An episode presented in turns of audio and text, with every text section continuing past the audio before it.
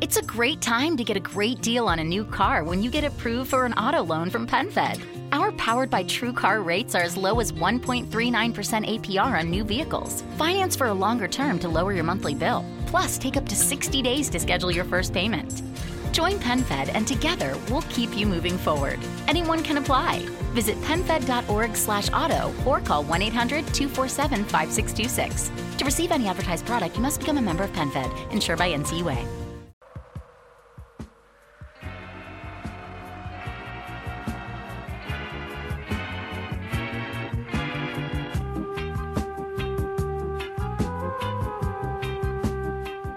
No dia 23 de junho, o colunista Léo Dias publicou no site Metrópolis que Dudu, na época atacante do Palmeiras, sido acusado de agredir sua ex-esposa, Malu Ohana. No boletim de ocorrência registrado por Malu, ela relatou ter sido agredida pelo jogador com socos na cabeça, na região do peito, e puxões de cabelo ao encontrá-lo na garagem do condomínio onde ela mora. O jogador prestou depoimento negando o ocorrido e dizendo que imagens provariam sua inocência. De fato, vídeos da segurança local foram veiculados pela imprensa e circularam na internet, mostrando uma briga e empurrões dentro de um carro, mas a justiça ainda não chegou a nenhuma conclusão. Depois da denúncia, Dudu acertou sua saída do Palmeiras para o Al Duail, do Catar. Essa não foi a primeira vez que um jogador comete um crime contra a vida de uma mulher. Em 2018, nós publicamos um texto lembrando os casos em que jogadores foram acusados de violência doméstica ou abuso. A lista vai de Cristiano Ronaldo a Maradona. Falando um assunto seríssimo agora, o atacante Robinho, do Atlético Mineiro, foi condenado a nove anos de prisão por violência sexual. Na Itália, ele foi acusado de estupro e condenado por estupro, inclusive ele não pode sair do Brasil. Se ele chega na Itália, ele é preso escândalo que ameaça a carreira de um craque eleito cinco vezes o melhor jogador de futebol do mundo. O português Cristiano Ronaldo está sendo acusado de estuprar uma mulher num hotel em Las Vegas, Estados Unidos. A Polícia Nacional investiga uma possível agressão de Maradona a sua novia. A sentença saiu no Dia Internacional da Mulher.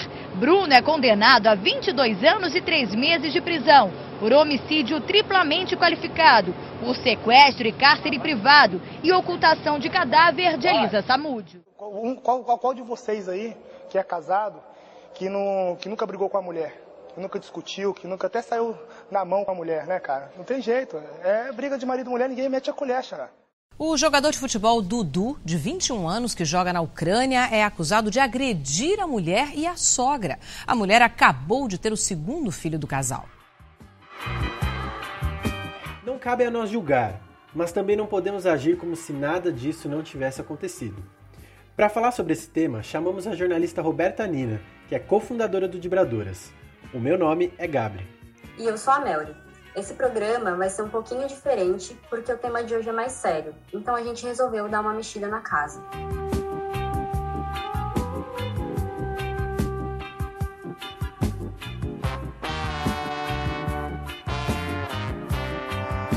É isso aí, Melry. E para os nossos contra-atacantes que estão nos ouvindo, nós convidamos uma pessoa mega especial aqui que a gente está afim de falar com ela e com elas há muito tempo, mas hoje temos apenas uma das, das mentes brilhantes por trás do Dibradoras, que é a Roberta Nina, que é jornalista e cofundadora desse site maravilhoso que é o Dibradoras, que abriu as portas para a gente entender é, o esporte feminino e trata dele como ninguém.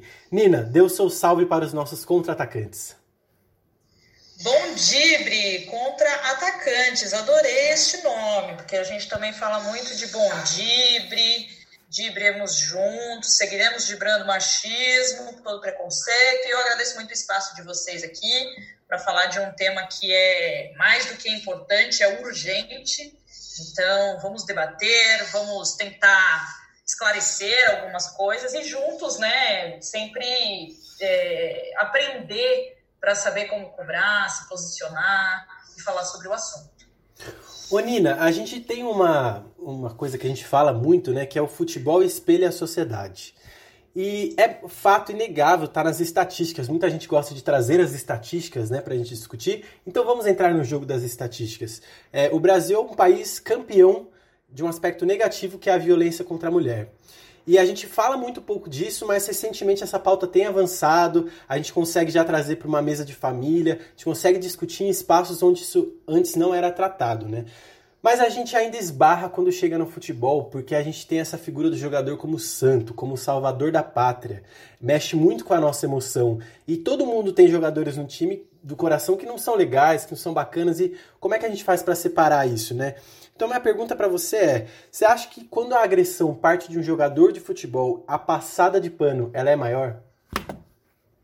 Ah, cara, eu acho que num esporte como um todo, assim, né? Ainda mais quando se trata de, de jogadores importantes, né? Jogadores relevantes aí. Então, a passada de pano acaba sendo muito grande. É claro que no futebol, que é um esporte que é né, mundialmente conhecido, é, todo mundo ama, todo mundo extravasa em arquibancada e tem essa, essa relação, né? De na arquibancada eu posso fazer tudo. Então, eu posso xingar o jogador do time adversário, eu posso ofender árbitros e árbitras, eu posso cometer machismo com as torcedoras, enfim, na arquibancada tudo é liberado. Até criança, até quando você leva filho, você, o pai geralmente deixa o filho falar palavrão no estádio, porque é no estádio, pô, tudo bem, né? Aqui tá ok. Então eu acho que a gente tem esse essa relação muito intensa com, com o futebol, né? Principalmente brasileiro, principalmente sul-americano, assim, é uma coisa mais, mais forte. Então, acaba intensificando, né? Tipo, a relação de amor que você tem com, com o jogador do seu time. E quando é um ídolo, assim, eu acho que é, a passada de pano é muito maior do que quando é um jogador mediano e tal. Quando é uma estrela, a coisa fica bem complicada, né? Porque daí as pessoas não sabem separar então, aí fala, ah, o que ele faz fora de campo não me interessa. Como assim não te interessa o que ele faz fora de campo, sabe? Eu acho que a gente tem que ser correto na profissão e fora da profissão. E isso serve para mim, para jogador, para médico, para quem quer que seja. Nós temos que ser pessoas melhores todo dia, né? Então, quando a gente fala de declarações, eu acho que todo mundo está num, momento de desconstrução, né? Então, coisas que a gente falava no passado, hoje a gente já sabe, já entende por que, que não pode falar, porque não é mais aceitável, porque não é mais legal. Então, falar é uma coisa. Agora, quando se comete né, um crime, uma, quando você está envolvido numa denúncia, eu acho que é uma coisa muito mais grave, assim, né? Então, é, e é muita gente ainda fala que, né, cadê as mulheres para lutar contra isso? Isso não é uma luta da mulher, gente, isso é uma luta de todos, né, da sociedade como um todo. Então eu acho que é uma pauta que jornalistas têm que saber abordar, seja ele homens, sejam eles homens ou as mulheres. Então é uma pauta para todos, né? Então cada vez mais é urgente é, é, essa necessidade da gente falar, da gente debater, da gente ouvir, não julgar mas apenas analisar o caso e aí, né, enfim, cada um fica livre para ter seus ídolos, para é, apresentar o que quer para os seus filhos, levar quem, quem você acha que é interessante para eles construir caráter, como porque você se espelha, você se espelha num ídolo, né? Um menino que quer ser jogador de futebol, ele quer ser o camisa 10 do Santos, ele quer ser. E quem é esse camisa 10? Né? No que, que eu vou propor para que meu filho se espelhe, minha filha? Então, é por aí que eu acho que a gente tem que começar a pensar. E, Nina, esse tema da, da agressão contra as mulheres dentro desse universo do futebol voltou à tona recentemente por causa de mais uma denúncia que foi feita contra o Dudu, que agora não é mais atleta do Palmeiras, já já está já tá indo para o Catar. E aí uh, esse essa essa denúncia dele quando ela era citada dentro da, da imprensa esportiva, é, eles, é, quando era falado, os jornalistas tentavam se é, falar justamente isso que, que você colocou, né? De que não é papel da imprensa julgar a situação, que acredito que realmente não seja. Eu queria saber de você o que você achou da, da maneira que a, a imprensa tratou essa situação específica e como você acredita que os jornalistas esportivos devem, devem se portar quando esse tipo de coisa acontece? Não só da questão de não julgar, mas como trazer esse tema para debate e falar disso ali no, na, na bancada, uh, para passar para os leitores, para o público? Olha, eu, eu, até a gente fez um exercício, não é, de Vibradoras, de comparar como que foi tratado o caso da Elisa Samúdio, né, que foi assassinada, né, o goleiro Bruno está preso também é, por conta do crime e outros participantes. Então, é, a gente já viu uma maneira muito diferente de como a imprensa tratou aquele caso é, para como tratou o caso do Dudu, mas ainda assim de maneira muito superficial. Enquanto no caso do goleiro Bruno tinha nossa, era, era muito chocante, assim, né? A gente relembrou aí de, um, de uma entrevista que ele dá falando, né? Ah, quem nunca saiu na mão com a namorada, querendo naturalizar a violência contra a mulher, né? E em momento nenhum, os jornalistas que estavam lá contestaram o cara, né? Do tipo, como assim? Você acha que todo mundo sai na mão com a namorada? Tem alguma coisa errada, né? Então, acho que hoje, se fosse hoje, isso já não aconteceria. Mas eu acho que principalmente a cobertura esportiva que a gente já está habituada a consumir e que é feita pela maioria das vezes por homens, eu percebo que às vezes eles é, têm certa, um certo receio, uma certa dificuldade de falar sobre o assunto, justamente por não saber como lidar com isso, né? O que falar, o que perguntar, até onde ir, porque é claro, é, a gente está falando aí do caso do Dudu, que ainda não foi né, culpado de nada nessa segunda vez. É, ele, é uma, ele é um reincidente, né? Esse caso com essa mulher já aconteceu alguns anos atrás. Ele foi condenado, ele foi preso em flagrante, ele pagou fiança, ele cumpriu serviços comunitários e dessa vez ainda há uma investigação. É, então, só, eu acho que só, a gente tem que saber. Desculpa te interromper, Nina, mas é só para frisar que ele pagou uma fiança de 12 mil reais e cumpriu serviços certo. comunitários. Só. Foi isso. Exato. Então, é, esse é o valor que se custa para você bater numa mulher e ficar impune, né? Então, é, estamos falando da esposa dele, ele agrediu também a, a, sogra na ocasião, né? A mulher com quem ele tem dois filhos. Então, acho assim, é, essa, essa abordagem fica sempre no cuidado do, do, do dos jornalistas em, em, não querer julgar. É óbvio que a gente não vai julgar, a gente não tem acesso às informações que estão ocorrendo no processo, mas existe uma denúncia e ela precisa ser é, é, tratada como um, um, crime, assim, né? Um crime que pode ter acontecido. Não estou dizendo que tem que ser tratada como um crime, assim, literalmente, mas assim, é uma denúncia grave.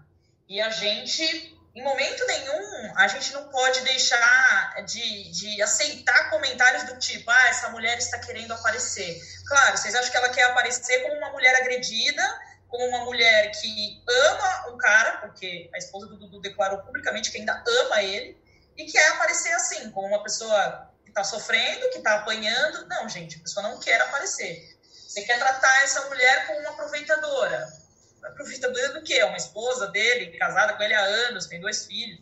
Então, eu acho que é, o debate tem que ser muito, muito duro da imprensa para educar os torcedores, porque o torcedor ele é movido por paixão. Então, ele sempre vai achar que a mulher, é, é, quando engravida, quer dar o golpe da barriga, quando briga com o, o jogador, vai prejudicar o desempenho dele dentro de campo. Então, sempre a mulher é a culpada. A gente já viu até nesse caso do recente, um assunto que não tem nada a ver, mas com a ida do Jorge Jesus para Portugal, até uma mulher foi culpada, né? Advogada, que falaram que por causa dela que ele aceitou ir para o Benfica. Gente, as pessoas têm vontade própria. Estamos falando de homens maiores de idade e que se mantêm e que sabem tomar decisões, né? Não é uma mulher, não é ninguém que vai fazer eles cometerem crimes e tomarem decisões. Então, eu acho que a gente tem que saber muito é, deixar claro esse debate, porque é comum a gente sempre culpar a vítima, né? Ah, mas será que ela estava fazendo alguma coisa? Será que ela estava querendo? Será que ela provocou? Gente não, não é assim. Então, acho que a gente precisa saber debater esse, esse tipo de, de situação. E uma coisa que eu vi muito na imprensa que me, me chocava era as pessoas falando: nossa, se o Dudu for embora, o Palmeiras vai jogar taticamente assim sem ele. Gente, estamos falando de um cara que está indo embora, não porque ele quer, mas porque claramente ele está é, é querendo sair do holofote que ele está vivendo aqui. E vocês, em cima disso, dessa situação, estão traçando o plano tático que o Palmeiras vai jogar daqui para frente sem o melhor jogador da equipe, sabe? não tem cabimento. Eu acho que a discussão tem que ir para além disso e melhorar a forma como a gente passa essa mensagem, como a gente faz jornalismo em cima disso. Ô Nina, a gente, é muito legal que a gente pode ter essa discussão hoje, porque talvez há 15 anos atrás ela não acontecesse ou ela não fosse ouvida.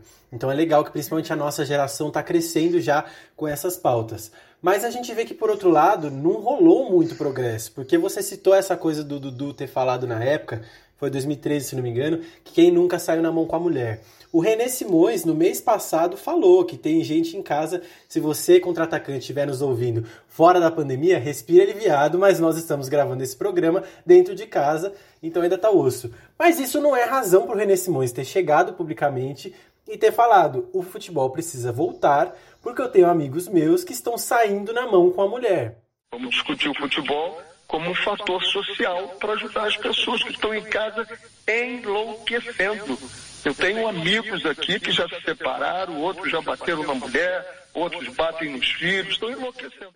Como se isso fosse normal. Então a culpa do, do a culpa dele estar tá batendo na mulher é porque estamos presos dentro de casa e porque o futebol não voltou. É, como é que a gente faz? E de um homem bem crescido, né? Um homem que foi técnico da seleção brasileira feminina e que sempre foi apontado como tendo tido feito um grande trabalho, como sendo um cara de referência. Como é que fica o torcedor para separar o futebol do, do atleta? Nesse caso, quando figuras como René Simões falam coisas assim. É, é aquilo que eu falei no começo do programa, né? todo mundo está se desconstruindo, né? E a gente está falando do René Simões, que sim, é um cara mais velho, é um cara crescido, mas ele vem de uma outra geração. Então, acho que para essas pessoas é mais difícil o processo de desconstrução do que, sabe, para mim, para você, para Maria Tereza. Então, é mais complicado. A gente tem uma mente mais, né, capaz de. Porque a gente está vivendo num mundo que tudo está se movendo. Eu falar de certas coisas com meu pai até hoje eu não consigo, gente. Tô falando com um cara de 74 anos, sabe? Que veio de uma geração, já foi criado assim, cresceu assim, se desenvolveu assim, passou os valores deles, dele para mim, mas eu consegui, né? É, pensar de uma maneira diferente. Então, eu acho que no caso do René Simões, ele foi completamente infeliz. Ele percebeu que ele foi infeliz. As pessoas começaram a cobrar ele disso. É, mas também, no momento em que ele fala isso numa entrevista, ele não foi contestado ali na entrevista, né? Ele seguiu falando, para depois a gente contestar. Então a gente tem que ter esse olhar atento para quando a gente ouvir, a gente já falar, entendeu? Ó, oh, não, mas espera aí, contestar. Você não acha que essa declaração que você deu é, é, um pouco absurda? Mas depois ele viu o que ele falou é, é, e ele viu que ele foi machista, mas a gente está falando de um cara de uma geração muito mais para frente, né, mais antiga que a nossa, então, o processo de desconstrução é mais lento, mas claro, cabe a gente também se manter vigilante e a pessoa que comete esse deslize também tem que estar disposta a, a, a enxergar que ela pisou na bola, a gente pedir desculpas. Quantas vezes, né? até mesmo a gente no Dibraduras já abordamos temas de maneiras equivocadas, estamos aprendendo e estamos pedindo desculpa. Eu acho que o pior é aquela pessoa que diz, ah, as pessoas veem maldade em tudo. Ai, o mundo tá chato, eu já não posso mais falar esse tipo de coisa. Então, assim, esse tipo de reação é a pior possível. E o desculpa a quem se sentiu ofendido, né? Isso, para mim, nossa, essa frase eu quero morrer cada vez que eu escuto. Como assim, desculpa a quem se sentiu ofendido? Quem não se sentiu ofendido, a merda que você falou não, não, não precisa de desculpa. Então, acho que é, a gente está aprendendo muita coisa, né? Muita, muitas muitas formas de falar, de pedir desculpa, de se posicionar. E eu acho que é isso. Há 15 anos atrás, talvez essa mensagem seria passada de boa. Mas o, repórter não contestou o René na hora, mas depois teve uma contestação e, e isso serviu para ele também ver é, a pisada na bola que ele, teve, que ele deu. E Nina, é, você já comentou aí que a, essa luta contra a violência doméstica, as agressões, enfim, contra todo tipo de agressão contra as mulheres. Não é uma luta só das mulheres, é uma luta de todo mundo.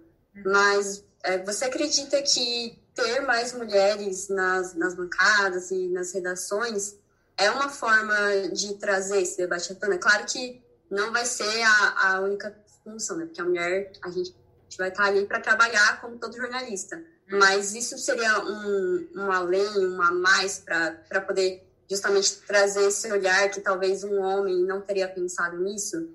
Com certeza. Eu acho que, é, dado o nosso cenário, né, que ainda as pessoas têm amarras e não conseguem falar sobre isso, é, seja abertamente, seja na imprensa, eu acho que a, a, presença de uma mulher ali é fundamental, porque ela vai ser como um filtro, né? É, é até ruim isso, é como você falou, ela tá ali para atrapalhar é, como todos os outros. É um dever dela saber sobre o assunto, como também de todos os outros. Mas a gente está passando por um processo em que a gente tem que aprender com quem tem conhecimento de causa, né? A gente costuma falar muito de, é, como é que fala? É, espaço de fala, né? Meu lugar de fala. Então, isso aplica também para o lance do, do, racismo. Então, o que, que a gente está vendo hoje, né? Esse movimento nas TVs de dar mais voz, de colocar ali. O, o negro não serve só para falar de racismo, comentarista esportivo que é negro, ele vai falar só de racismo no esporte? Não, não faz sentido. Eu, como jornalista esportiva, eu vou falar só de futebol feminino? Não. Eu vou falar do esporte feminino, do masculino, do esporte que eu, que eu quiser, não só no futebol, enfim. Então, eu acho que a gente tem que ter esse preparo, mas a gente pode aprender com quem tem mais conhecimento, né? A gente pode estar é, tá do lado de, de, um negro, de uma negra e falar, cara, como é que você se sente? É, eu, eu, não, eu não vivo a mesma situação que ela. Querendo ou não, os caras não vivem me, as mesmas situações que a gente, né? A gente não vê inúmeros casos de mulheres espancando maridos, né? Então, como é que vive essa situação? São as mulheres que são as vítimas. Elas sabem o que elas passam. Então, eu acho que é importante a presença delas e, mais do que isso, é importante ouvirem e legitimar o que essa mulher fala. Porque se você tem uma pessoa ali contando a experiência dela e você está retrucando, né? Ah, mas será que ele não te bateu porque você fez isso? Ah, mas será que isso não aconteceu com o Dudu porque a mulher dele descobriu que ele traiu ela? Gente, não dá para deslegitimar a fala de uma mulher, de qualquer pessoa, né? De uma mulher, de um homem. Nesse caso, a gente está falando de violência contra a mulher. Mas eu acho que sim, eu acho que é uma ajuda muito importante e também é uma forma de do, do, do debate ficar mais é, igualitário, né? Quantas vezes a gente passou a vida vendo debates esportivos feitos só por homens, né? Eles debatendo a rodada, os gols, os pênaltis, e a mulher, por que, ela não estava ali? Hoje a gente já vê uma presença da mulher ali. Então, eu acho que isso é para todos os espaços, né? Hoje a gente fala de, da presença de trans no, no esporte, a gente tem que ouvir os transexuais, porque também é uma novidade para a gente, né? Nunca lidamos com isso. Então, a gente tem que ouvir quem vive a situação para poder formar opinião e, e debater melhor sobre o assunto.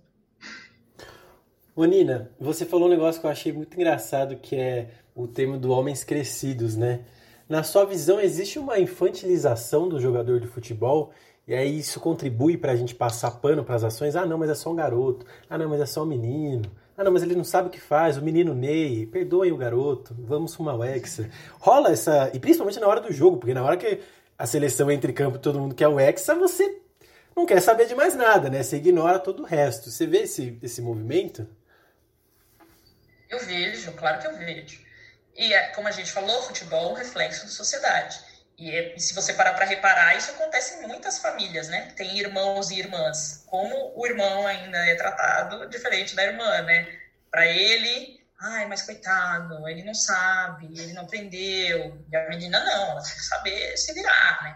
Então, acho que é, é reflexo. Não, eu, eu acho o futebol masculino muito infantilizado, não só os atletas, mas todo o entorno, todo o debate, toda a provocação, toda é uma coisa que chega a ser para mim, tá? Isso é uma opinião pessoal minha, que chega a ser insuportável consumir assim, sabe? Uma coisa que, cara, é um esporte, pô, legal ter provocação, mas até que ponto você ficar gritando bicha pro goleiro que tá cobrando um tiro de meta? Você acha que vai desestabilizar essa pessoa? Até que ponto você ficar xingando a bandeirinha, você acha que vai ser, sabe? O que, que leva a isso? Então, todo esse cenário, né, e muita coisa que acontece também dentro de torcida, é, as limitações que as mulheres têm na arquibancada, eu acho de uma coisa tão tão pequena, tão infantil, tão que às vezes me tem me afastado muito assim do futebol masculino, sabe? Porque eu não, sinceramente não tenho conseguido.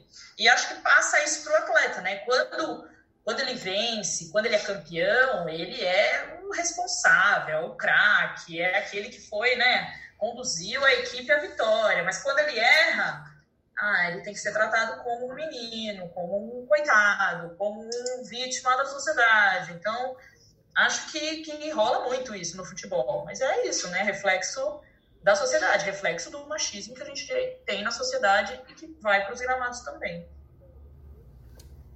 Nina, é, queria citar aqui um caso que é um dos mais recentes. É, esse do Dudu acabou de acontecer, mas antes dele, um que está muito claro na minha memória é o caso do Jean, é, que agora ele está no Atlético Goianiense, mas que na época, quando ele era goleiro do São Paulo, foi acusado de agredir a, a esposa dele nos Estados Unidos e ela postou vídeos na internet e estava bem claro que realmente que ela havia sofrido uma agressão. E aí o, o São Paulo se posicionou no mesmo dia, é, primeiramente falando que estava aguardando que era tudo muito recente, acabado de acontecer e precisava esperar ver o que realmente tinha rolado. E aí, no final do mesmo dia em que, que tudo isso apareceu na internet, já se posicionou falando que ia tomar as medidas para poder afastar o gênio do clube, e assim realmente aconteceu. Uh, eu queria saber o que você acha desse posicionamento do São Paulo, se a gente, se os outros times podem tomar ele como exemplo, porque eu particularmente, como São Paulina, fiquei, fiquei muito feliz, assim, não fizeram nada além da obrigação, mas uhum. acho que foi um posicionamento certeiro. E, e assim, pra, quando esse tipo de coisa acontece em outros clubes, o que você acha que, que eles devem fazer que vá além desse posicionamento de só lançar aquela nota de somos é, não, não aceitamos violência, somos contra o preconceito, que foi uma coisa que o, o Palmeiras fez agora dessa vez com o Dudu, algo que vá além disso até para para prevenir que esse tipo de coisa aconteça ali com seus jogadores e com seus outros funcionários? É, sobre a ação do São Paulo, eu achei muito boa também. Achei que foi, foi feita de uma maneira correta, né? Se posicionou já dizendo que sabia que tinha, sabia que estava acontecendo, que ia esperar né, as providências e tal. E depois rescindiu o contrato com o atleta também. É, eu também sou São Paulina, também fiquei muito feliz com a, com a, com a maneira como esse caso foi conduzido, mas eu fico com a pulga atrás da orelha, porque estamos falando de um goleiro que era reserva, né? Que não era, Sim. não tinha o peso do craque, do, do, igual o Dudu tem no Palmeiras. É, veja, não estou achando que o São Paulo faria diferente, mas fico pensando, e se fosse como? Porque é um exercício que a gente tem que fazer é o que está acontecendo no Palmeiras. Perdeu-se o principal é, jogador. E, claro, o Palmeiras não se posicionou contra. Eu não vi, posso estar errada, não vi ele né, falando abertamente sobre isso.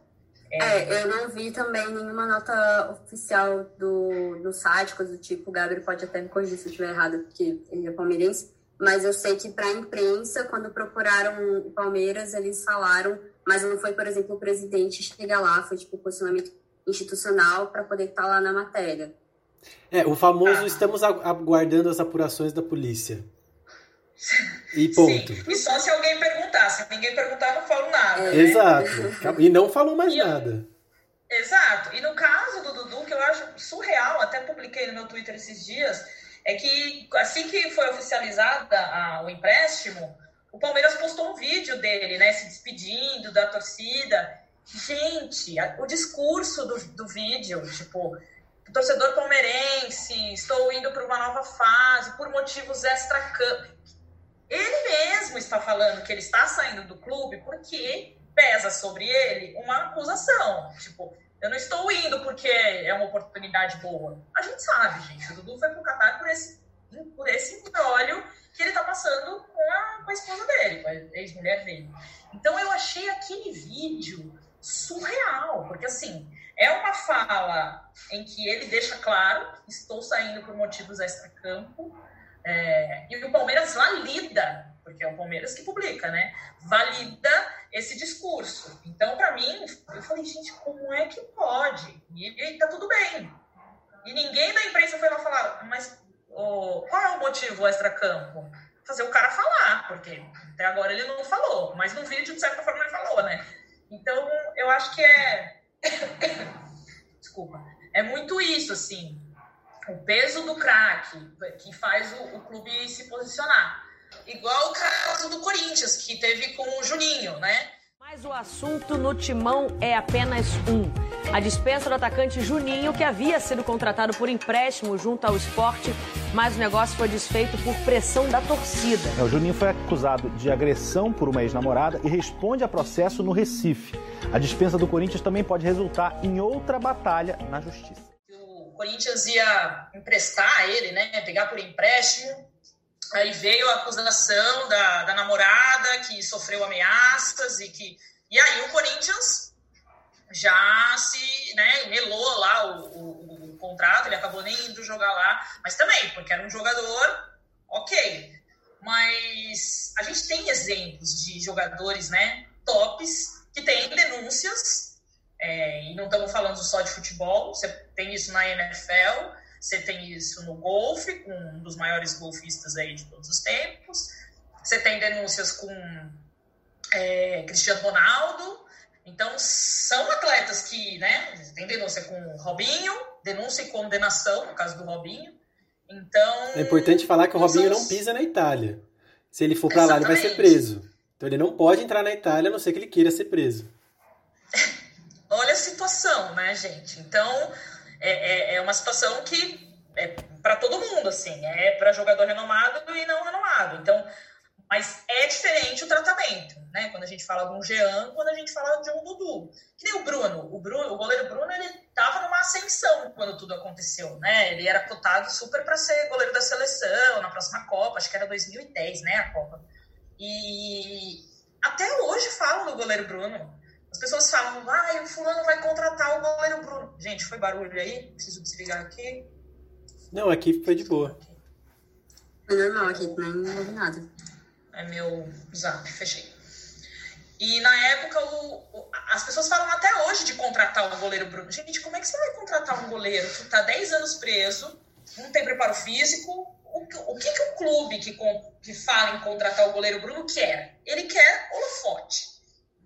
Ele não está preocupado com sua reputação, ele não está preocupado com a pessoa que ele está contratando e ele quer o holofote, porque assim, você não sabe nem se esse goleiro ainda está apto para jogar futebol, porque está preso, gente.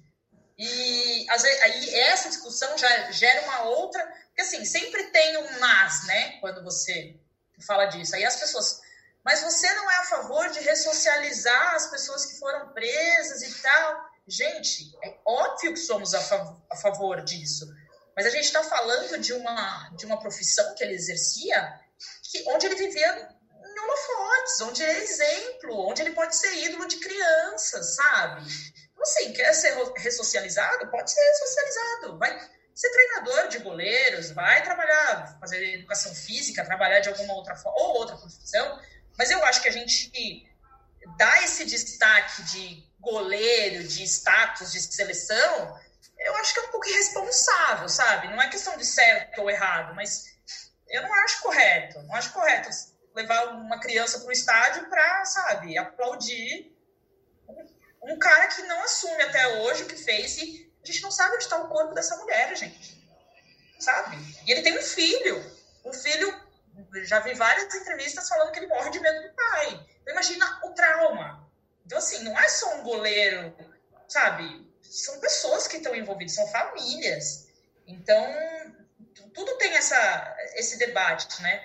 Mas acho que os clubes, eles precisam de agir de maneira mais incisiva, né, em cima disso. São Paulo é um exemplo, ok, mas isso deve ser aplicado para jogador de ponta, como para jogador reserva, para quem quer que seja.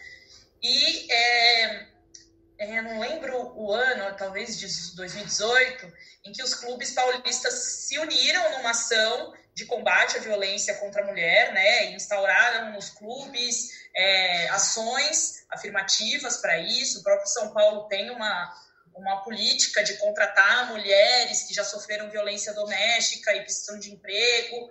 Então, é uma, foi uma, uma ação desenvolvida em conjunto pelo Ministério Público, se eu não me engano, de São Paulo.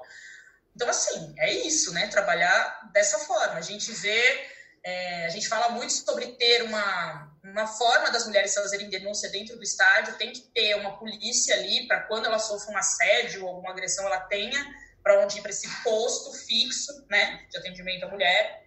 É, a gente vê muito Bahia também fazendo ações afirmativas em torno de diversos temas, que é um exemplo, é um clube exemplo. É, e claro que torcedores do Bahia também fazem ressalvas a um monte de, de ações, mas pelo menos ele se mostra, né, como um clube que, que está apto a, a tomar providências em caso de assédio, de machismo, de preconceito. Então, acho que é isso. Eu acho que os clubes, eles precisam é, andar conforme a evolução da sociedade. Só que a maioria dos clubes são presididas por homens brancos, ricos, acima de 60 anos, que já tem aquela outra mentalidade e que também precisa ser desconstruído, entendeu? É, as mulheres, infelizmente, não estão na gestão dos clubes, seja no futebol ou seja em outros cargos dentro de um clube poliesportivo, mas, né? Então é aquilo que a gente fala, cadê as mulheres aqui para fazer essas pessoas enxergarem? Até para fazer futebol feminino dentro dos clubes é uma luta, minha gente. Imagina, para, sabe, abordar tema de assédio, de machismo. A gente ainda está anos luz, assim, para esse tema virar, para ter força mesmo, eu acredito. Inclusive, só queria fazer um adendo. Hoje eu tô cheio dos adendos. Mas é porque você citou o caso do Bruno, é, na época que tava tendo, o Boa Esporte estava tentando contratar ele, né?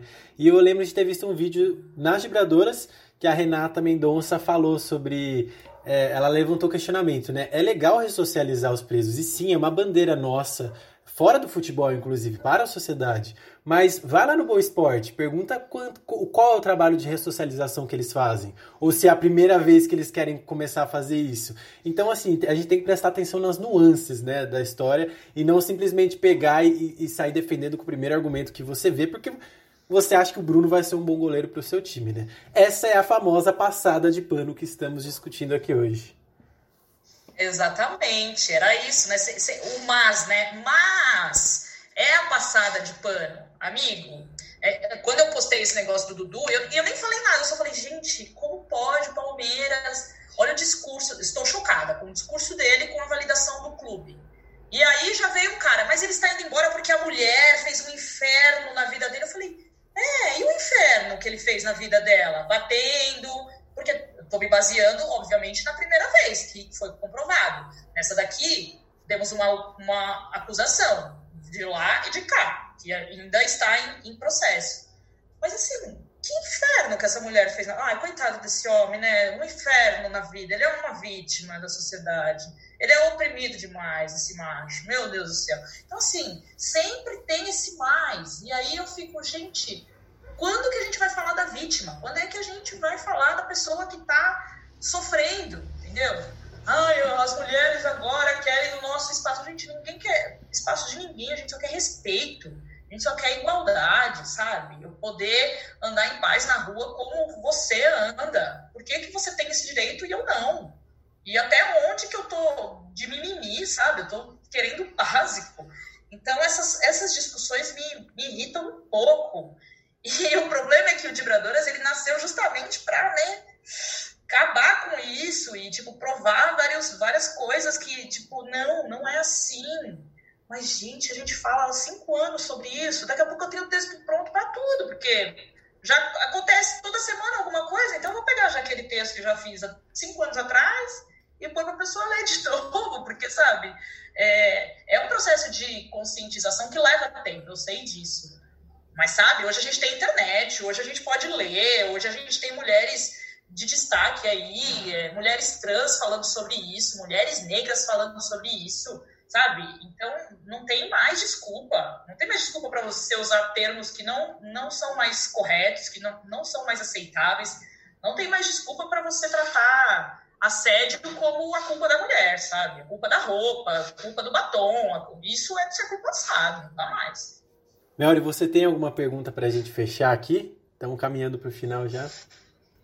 Eu acho que eu tenho só um comentário a fazer é, em relação aos clubes que contratam esses jogadores, pensando ou não nesse discurso de, de ressocialização, de que eu, eu tipo, eu, me, eu, eu não me lembro do São Paulo ter contratado algum jogador que tenha passado por isso, mas eu penso na, no, no caso do Atlético Goianiense, que é para onde o Jean foi.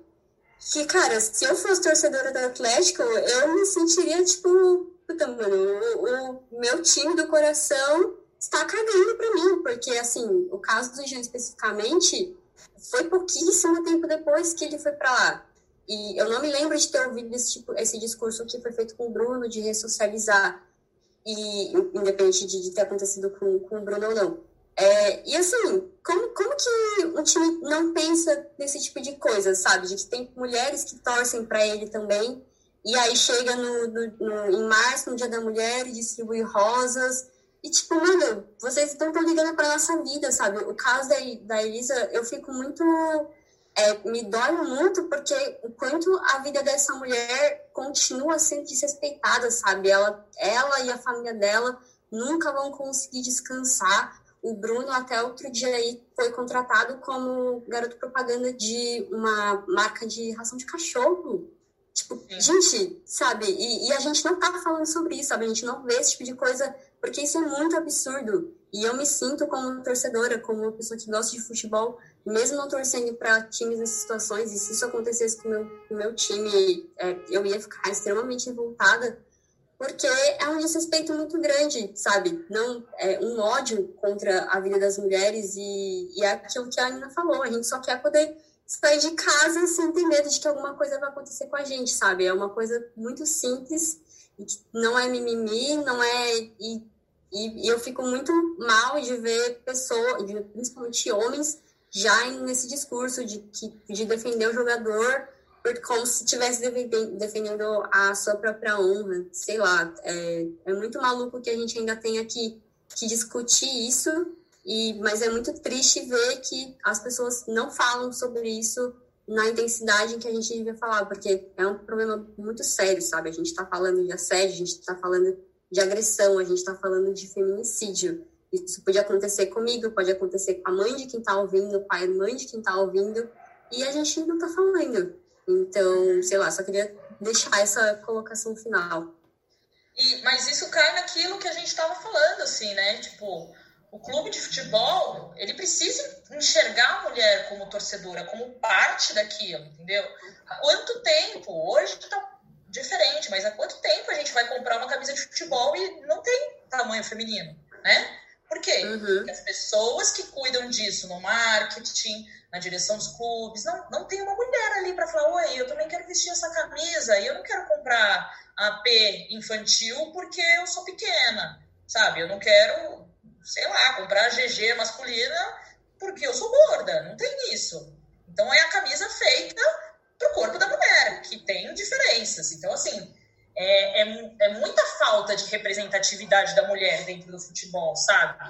E isso, se você parar para pensar, é, é, é, só você olhar a história da, do futebol feminino, uma proibição de 40 anos. Então, já proibiram a gente de jogar, é, já proibiram a gente de torcer, é, os espaços dentro das gestões não são ocupados pelas mulheres, e aí a gente tem que entender por quê porque é muito fácil as pessoas falarem, ah, mas elas não têm interesse. Como que você sabe que elas não têm interesse se nunca foi ofertado? Se ela nunca viu uma mulher ali? Como que ela vai perceber que ela pode ser presidente de clube se ela não vê uma mulher exercendo essa função? Então, assim, é, é surreal pensar como é, essas instâncias do esporte afastam a mulher é, de algumas modalidades. O próprio judô, que é uma luta, ah, mas luta é, é dos homens. Rugby, não, contato. Assim, a gente só pode fazer balé, ginástica, jogar vôlei, são esportes sem contato, né, e que preservam o corpo da maneira feminina. Então, assim, tem muita coisa por trás e muita coisa que vem da história, muita coisa que vem de imposições machistas do século passado e do início desse século e que perpetuam até hoje, pela falta de representatividade, pela falta de oportunidades, porque a gente vê, né, o, o, homem, né, o atleta, jogador de futebol que se aposenta e que já vai ser técnico de um clube, porque ele viveu a experiência dentro do campo. E que mulher tem essa facilidade de se aposentar e se tornar técnica de um grande, de um grande clube? Gente, o Dunga, né? Jogou a vida inteira, de repente não foi uma seleção. a primeira chance dele foi ser técnico de uma seleção. E quando a gente fala com os dirigentes é, de clubes femininos, até mesmo da seleção, não, mas a mulher ela precisa se capacitar para ocupar esse, esse espaço. Quantos homens que estão ali se capacitaram? Então eu acho que a gente precisa contestar, né, e mostrar essas coisas para as pessoas, porque senão fica nessa, ah, é mimimi, ah, elas não têm interesse, ah, elas não sabem, é, elas não sabem jogar, elas não sabem. Não é isso, porque foi negado e até hoje é negado dentro de casas para as meninas que gostam de jogar bola. Minha filha jogar bola, virar, ficar masculinizada. Então, assim, muita coisa a gente precisa fazer e esse tipo de debate, a gente está falando aqui da cobertura da mídia, vai vir da mídia independente. Raramente isso vai ser tratado na mídia tradicional, porque existem, né, muitos feudos também dentro da imprensa tradicional. Então a pauta é de, de fora, né, da gente de fora para dentro, para fazer essas pessoas também falarem por que, que você não questionou, por que, que você é repórter, fez uma matéria e só ouviu o lado do, do agressor e não de quem foi agredido. Então, é uma cobrança da sociedade, né? A gente, jornalista independente, e da sociedade. Então, é uma mudança que, que vai chegar lá, já tem chegado na grande mídia, mas que por muito tempo e ainda em certos casos, né, e ainda em certos casos, deixa muito a desejar. Legal, Nina, muito obrigado por ter falado com a gente hoje aqui, por ter dado o seu ponto de vista sobre o assunto e por estar aqui somando com a gente para ver se a gente consegue somar mais vozes, né, mais força para a gente debater isso. Mas antes de você ir embora, a gente tem uma prática aqui no Contra-Ataque, é pegar o nosso convidado de calça curta e pedir uma dica cultural para os nossos contra-atacantes que estão em casa poderem acompanhar algum livro bacana, alguma série, algum filme. Não precisa ser de futebol, pode ser do esporte, pode ser do que você quiser. Então... Eu vi... Ai, vou dar algumas dicas aqui, deixa eu pensar. Eu acho que a gente a gente precisa falar mais sobre essas pautas urgentes, né? Machismo, racismo, é, desigualdade de gênero, transfobia, LGBTfobia. Então eu acho que eu vou deixar aqui. É, acho que a gente tem que ler muito o livro da Djamila Ribeiro, né? Pequeno Manual Antirracista, para a gente ser antirracista antes de qualquer coisa e ela fala muito bem sobre isso. A gente fez uma live com ela no Vibradores que foi uma verdadeira aula. Então, é uma mulher negra aí que tem é, figurado no topo aí das vendas de livro e não é à toa. Isso mostra que as pessoas também estão buscando é, aprender mais sobre o tema. E eu vi uma série na, na Netflix que é The Mask You Living, que fala muito sobre o machismo tóxico que muitos homens passam desde a infância. Então eu acho que quando a gente fala de ah, esse cara é machista, mas também a gente tem que compreender como ele foi criado, né? Como ele, como ele herdou muita coisa de um, de um comportamento que já é ultrapassado. É claro que é, é um dever dos homens também exercitar seu antimachismo, é, e entender também a diferença né, de feminismo, de machismo. E eu deixo essa dica aí porque eu acho que é importante para eles também olharem e perceberem, cara, tem coisas que eu vivo parecido e que não é legal, fui oprimido por anos, é, por não poder chorar, por não poder ser como eu como eu gostaria de ser, não demonstrar meus sentimentos, o bullying que existe muito entre grupos de homens, né? Maneira como um gosta de zoar o outro. Então, acho que eu deixo esses, essas duas dicas aí. E acho que, é, acho que é isso, gente. É a coisa mais recente que eu tenho lido. Assim. E tenho buscado ler também. Eu gosto muito de ler livros e tenho buscado ler livros mais escritos por mulheres, assim. E depois que eu comecei a ler muito é, escritoras, né? Eu não consigo mais ler livros escritos por homens, porque eu vejo muito uma diferença de linguagem, na maneira de contar certas coisas. Então, acho que a gente tem que se propor a ouvir mais também e ler mais mulheres. Acho que é isso. Melry, o que, que você separou pra gente? Gabriel, minha dica de hoje tem a ver com o nosso programa. É, a, minha, a minha indicação é que nossos ouvintes possam acompanhar o trabalho da Agência Patrícia Galvão, é um site, Agência Patrícia Galvão, sem o tio, .org.br, que é um site de, um, de uma ONG que luta pelos direitos das mulheres e que tem muito material sobre todo tipo de, de questão relacionada a esse universo. E aí eu deixo uma dica específica é, relacionada a, esse, a essa agência, que é o livro Violência Doméstica e Familiar contra a Mulher, um problema de toda a sociedade, que foi publicado em conjunto com a Paulinas Editora e que fala sobre essas questões e, e, como as mulheres podem sair, né? Porque muitas vezes quem está passando por esse tipo de coisa não sabe muito bem o que fazer. E não só da agressão física em si, mas é abuso psicológico também. E deixo também aí como, como, não sei se é bem uma dica, mas um aviso para que se alguma mulher que estiver ouvindo a gente estiver passando por esse tipo de situação, principalmente nesse momento de quarentena, que os números mostram que, que os índices de, de, violência doméstica têm subido bastante, é, de que procurem ajuda, não fiquem caladas. Tem um número que é oferecido pelo governo, que é o 180, para ligar, que é a Central de Atendimento à Mulher, e aí lá eles orientam é, sobre os direitos e, enfim, o que fazer. E para que, se você não está passando por esse tipo de coisa, mas conhece alguém que está passando, é, ou sei lá, tem ouvido alguma coisa do, dos seus vizinhos, que também não se omita, que haja, que briga de marido e mulher, se mexe a colher sim. E acho que é isso, é para que a gente realmente possa combater esse problema na prática.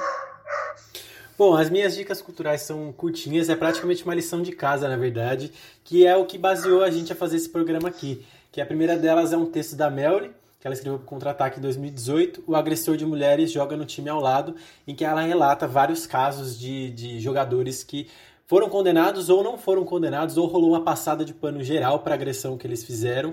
E eu acho muito importante, porque tinha casos como, por exemplo, do, do técnico Cuca, é, ainda jogador e que eu não tinha a menor ideia disso e amava ele no Palmeiras. E aí, depois, quando a gente descobre essas coisas, começa a repensar nossas atitudes.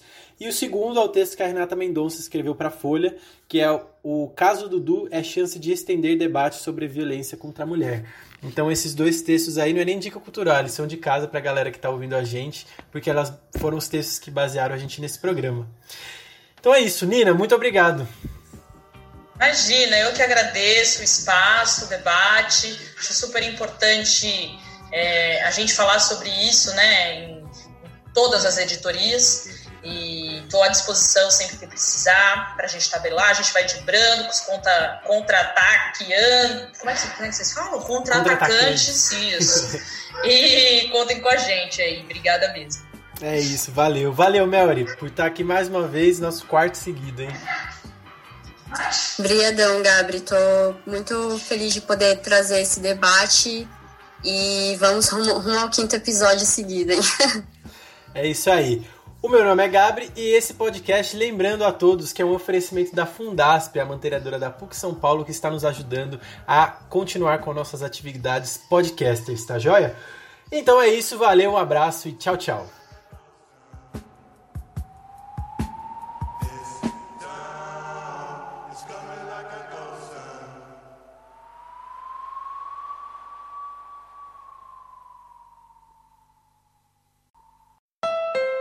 Hey, Mid Atlantic, it's me, Winter. Just a heads up, I'm gonna ice and snow all week, but if you're driving a Honda, you'll be fine. And right now, Honda is offering its best ever APR on the entire Honda SUV lineup CRV, HRV, Pilot, Passport, and more. With real time all wheel drive and all the safety features included with Honda Sensing, like a collision mitigation braking system and adaptive cruise control. Oh, and don't forget to turn on your heated seats, it's gonna get cold.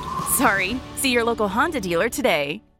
It's a great time to get a great deal on a new car when you get approved for an auto loan from PenFed. Our powered by True Car rates are as low as 1.39% APR on new vehicles. Finance for a longer term to lower your monthly bill. Plus, take up to 60 days to schedule your first payment. Join PenFed and together we'll keep you moving forward. Anyone can apply. Visit penfed.org slash auto or call 1-800-247-5626. To receive any advertised product, you must become a member of PenFed, insured by NCUA.